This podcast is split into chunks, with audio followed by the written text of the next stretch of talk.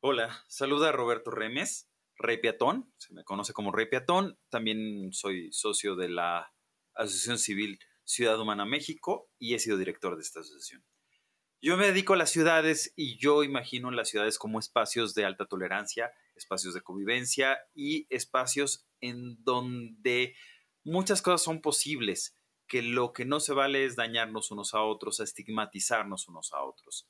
Y yo lo que creo que ha ocurrido con la cannabis en términos generales es que ha dominado el estigma y que ha dominado un prejuicio prefabricado para quienes la consumen, para quienes la necesitan, incluso por temas de salud, que no se ha podido investigar adecuadamente, que no se ha podido eh, desarrollar todo el potencial de la cannabis por todos los estigmas que hay, que los estigmas hasta podrían tener, eh, eh, pues ya ahorita que no tendrían relevancia, pero que en algún momento tuvieron razones comerciales o de, o de otra índole, y que en realidad urge la legalización y urge la legalización lo más abierta posible para que no solo se deje de estigmatizar, sino que, por ejemplo, en temas de salud, pues se brinden oportunidades para todas las personas que necesitan o que podrían llegar a necesitar si se desarrollara bien la investigación de fármacos derivados de, de la cannabis.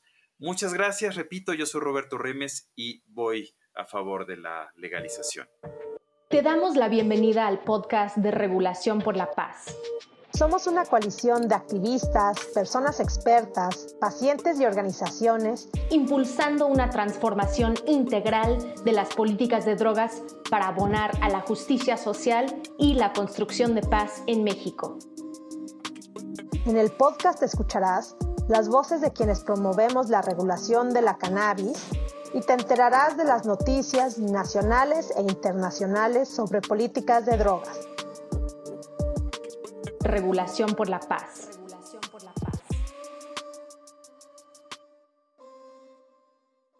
Yo soy José Manuel García Vallejo, parte de AMEM, Autocultivo Medicinal en México, y el día de hoy tenemos una invitada extraordinaria con motivo de, la regulación del cannabis medicinal y la publicación del reglamento en el DOF. Hoy nos acompaña Margarita Garfias de Familias y Retros Extraordinarios AC. Bienvenida Margarita, ¿cómo estás? Muy bien, José Manuel, pues feliz por este segundo paso que se da en favor de las y los pacientes. Maravilloso, Margarita. Sí, estamos felices de que se dé un paso, pero pues tiene ahí algunos tenores y texturas, ¿no? Que vamos a platicar más adelante.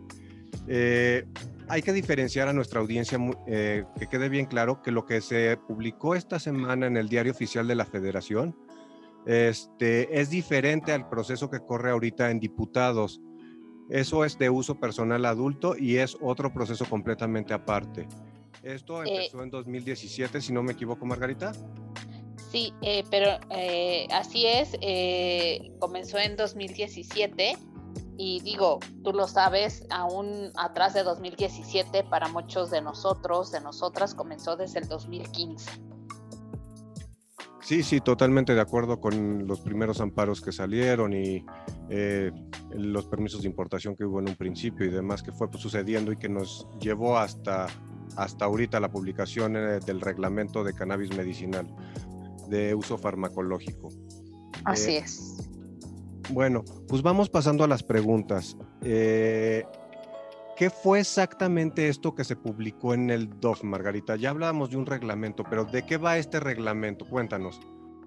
Ok, bueno, el título exacto de este reglamento es Reglamento de la Ley General de Salud en materia de control sanitario para la producción, investigación y uso medicinal de la cannabis y sus derivados farmacológicos. Obviamente, lo dice ahí bien claro, uso medicinal de la cannabis y sus derivados farmacológicos, lo que regula únicamente medicamentos, ¿no? Que son obviamente eh, por acceso vía receta y solamente en droguerías y farmacias autorizadas.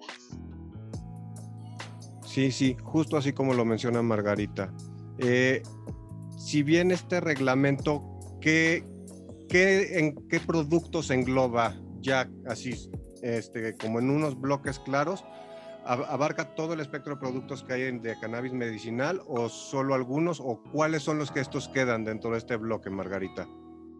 Bueno, eh, antes de este reglamento creo que habíamos estado eh, acostumbradas, acostumbrados a ver en el mercado que nos ofrecían suplementos, que nos ofrecían remedios herbolarios, que nos ofrecían, algunos decían medicamentos que, y que bueno, pues no eran medicamentos, pero ahora se borran todas estas categorías porque este reglamento asume que cualquier producto que contenga un cannabinoide debe de tener las garantías que un medicamento. Entonces desaparece todas estas subcategorías que se habían dado ahora sí que en el constructo social, en el uso diario por la falta de reglamento, pero al entrar en vigor este reglamento rompe con todas estas categorías y las alinea en una sola. Y obviamente esto va a ser un asunto pendiente porque lo que necesitamos los pacientes son varios mecanismos de acceso de acuerdo al contenido de THC que contengan dichos productos, ¿no? Y otra vez, eh, de manera ahora sí que muy puntual, irnos por esta división de productos, suplementos, remedios herbolarios, medicamentos y medicamentos controlados. Margarita, y este de estos productos que estás mencionando, primero hay que hacer claros con la audiencia. No importa si tienes THC, CBD, CBN u otro cannabinoide, todos entran en la misma bolsa y entran sobre un mismo proceso. ¿Cómo le haríamos para que nuestra audiencia entienda cuál sería el proceso que tendría que seguir un paciente para poder tener acceso con este nuevo reglamento a los medicamentos, Margarita? Bueno, aquí hay este, una cosa que hay que decir bien clara, ¿no? Tenemos a las y los pacientes que hemos sido quienes hemos estado exigiendo la publicación de este reglamento. Tenemos el reglamento que al menos si no es lo que nos sirve y qué es lo que, requerimos realmente para dar garantía a nuestros derechos, pues sí finca una ruta, ¿no? Para eh, lograr precisamente completar la ecuación y lo que necesitamos precisamente son médicos capacitados en sistema endocannabinoide, pero que además estos médicos que estén capacitados hagan su trámite ante la COFEPRIS para conseguir un recetario electrónico. Estos recetarios son eh, exclusivos para eh, recetar eh, medicamentos del grupo 1, que son estupefacientes, y aparte que haya medicamentos en el mercado. Actualmente, el día de hoy, aunque ya tenemos un reglamento, no hay medicamentos en el mercado para que nosotros podamos ir a la farmacia. Pero en un futuro, cuando comiencen a llegar y a producirse estos medicamentos, eh, este va a ser el mecanismo, ir con un médico certificado, que este, que este médico esté registrado, nos pueda dar una receta con este dichoso código y nosotros acudir a esta farmacia o droguería autorizada por el medicamento que nos prescribieron así sería el proceso para los que nos entienden, escuchan, ya tendríamos como un caminito fácil de seguir para poder tener acceso a nuestros medicamentos. Ahora bien, Margarita, de estos productos, como todos van a ser medicamentos, eh, ¿solo van a ser los que estén disponibles de algunos laboratorios o ya va a haber una industria nacional? ¿Cómo, bueno, ¿cómo ves ahí el panorama?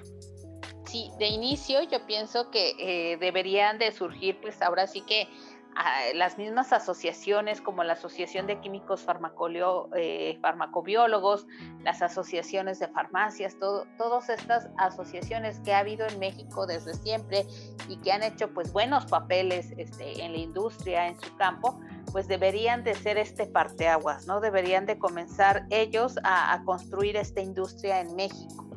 Eh, de inicio, obviamente, una planta de cannabis desde su, desde su siembra hasta su cosecha, pues lo mínimo que nos va a tardar pues es un año, ¿no? Porque pongamos que hay que preparar el terreno, este, eh, cumplir con estos eh, requisitos que está poniendo COFEPRIS, este, la Secretaría de Desarrollo Rural, este, también si traen semillas, pues hay que ver con la Senacica, este, y todo eso pues implica tiempo, ¿no? Entonces la, la industria de primera mano va a tener que valerse de resinas importadas y que eh, se puedan manufacturar los primeros productos aquí en México, ¿no? Con resinas de otros países, pero ya productos mexicanos. Y ya como segundo tiempo, pues ya tendremos ahora sí que eh, medicamentos hechos en México, pero después de este proceso, ¿no? Que es la siembra, este cultivo, cosecha, transformación y puesta a la venta en las droguerías y farmacias autorizadas. Muchas gracias por explicarnos el proceso, Margarita. Ahora, ¿cómo se logra esto? ¿Cómo llegamos a este punto? Porque si bien se votó en 2017 en diputados, eh, pasaron ya tres años, casi cuatro. Y, eh, ¿Y cómo se da que se publique este reglamento? Porque sellamos con negativas por parte del Ejecutivo. Bueno, aquí hay que ahora sí que resaltar y subrayar y celebrar que eh, hay muchas eh, abogadas, abogados comprometidos y digo, este reglamento pues es otra, otro logro más de las organizaciones de la sociedad civil, porque precisamente desde el 2015, eh, tú lo sabes, José Manuel, que los pacientes, sus familias, hemos estado tratando de que los tener disponibles en México productos de calidad y que también se reconozca nuestro derecho al cultivo eh, personal para uso medicinal. Pero eh, esta presión comienza en el 2015, en el 2017 se promulga la ley de cannabis medicinal y que procedía a que en este cierto tiempo COFEPRIS publicara este reglamento que nos diera el acceso a productos terminados, ¿no? A medicamentos, fármacos y demás, pero no lo hizo. Entonces, en ese momento, pues eh, Luisa Conesa, Sergio Delgado, Jorge Peniche, pues toman el caso de Carlos, mi hijo, que actualmente ya tiene 17 años, para llevarlo, ¿no? Y, demostrar cómo afectaba esta falta de cumplimiento de COFEPRIS, este, de Secretaría de Salud y, pues, también del Ejecutivo, eh, de no publicar este reglamento.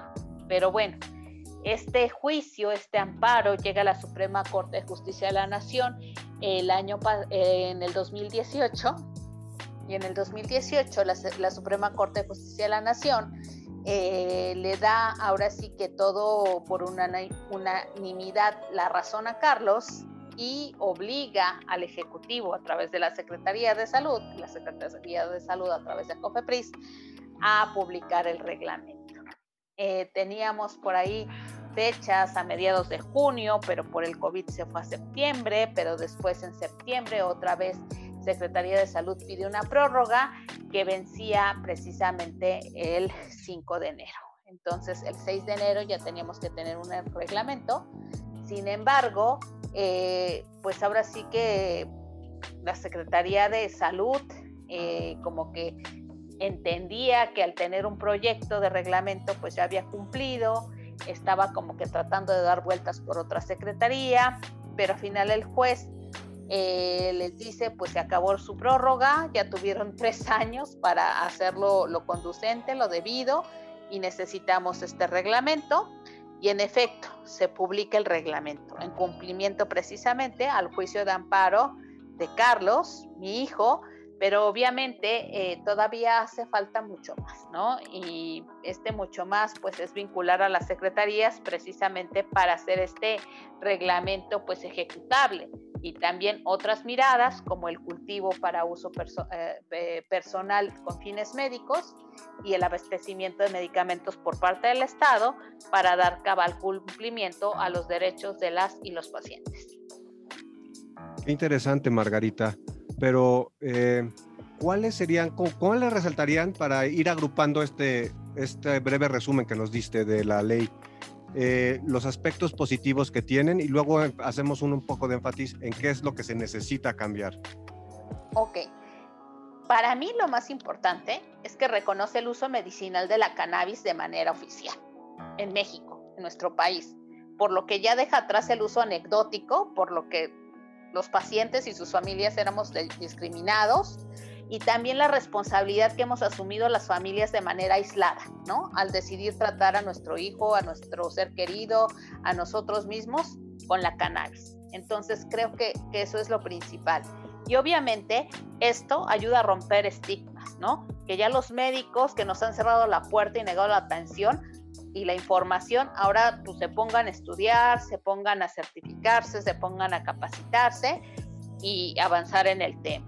También ya nos permite avanzar en la investigación médica y científica, que también estaba atorado, y pues eh, también que establece la ruta para la importación y producción de medicamentos para los y las mexicanas, que eso es lo más importante dentro de mi punto de vista. Gracias, Margarita.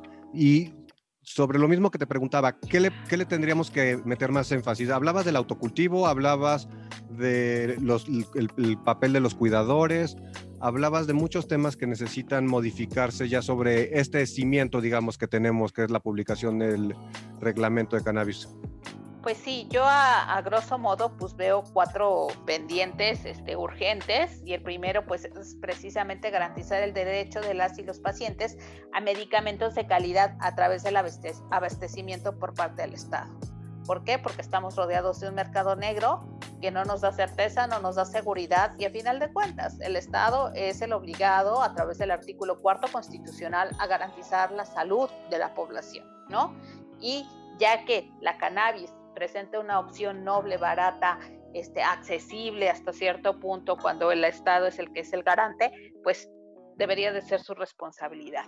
La otra, pues garantizar la capacitación por parte de los médicos, por sus academias y universidades, porque sabemos que el sistema cannabinoide, eh, endocannabinoide, perdón, no es materia de estudio en las universidades ni en las carreras, este, ahora sí que oficiales, y debería de tratarse ya.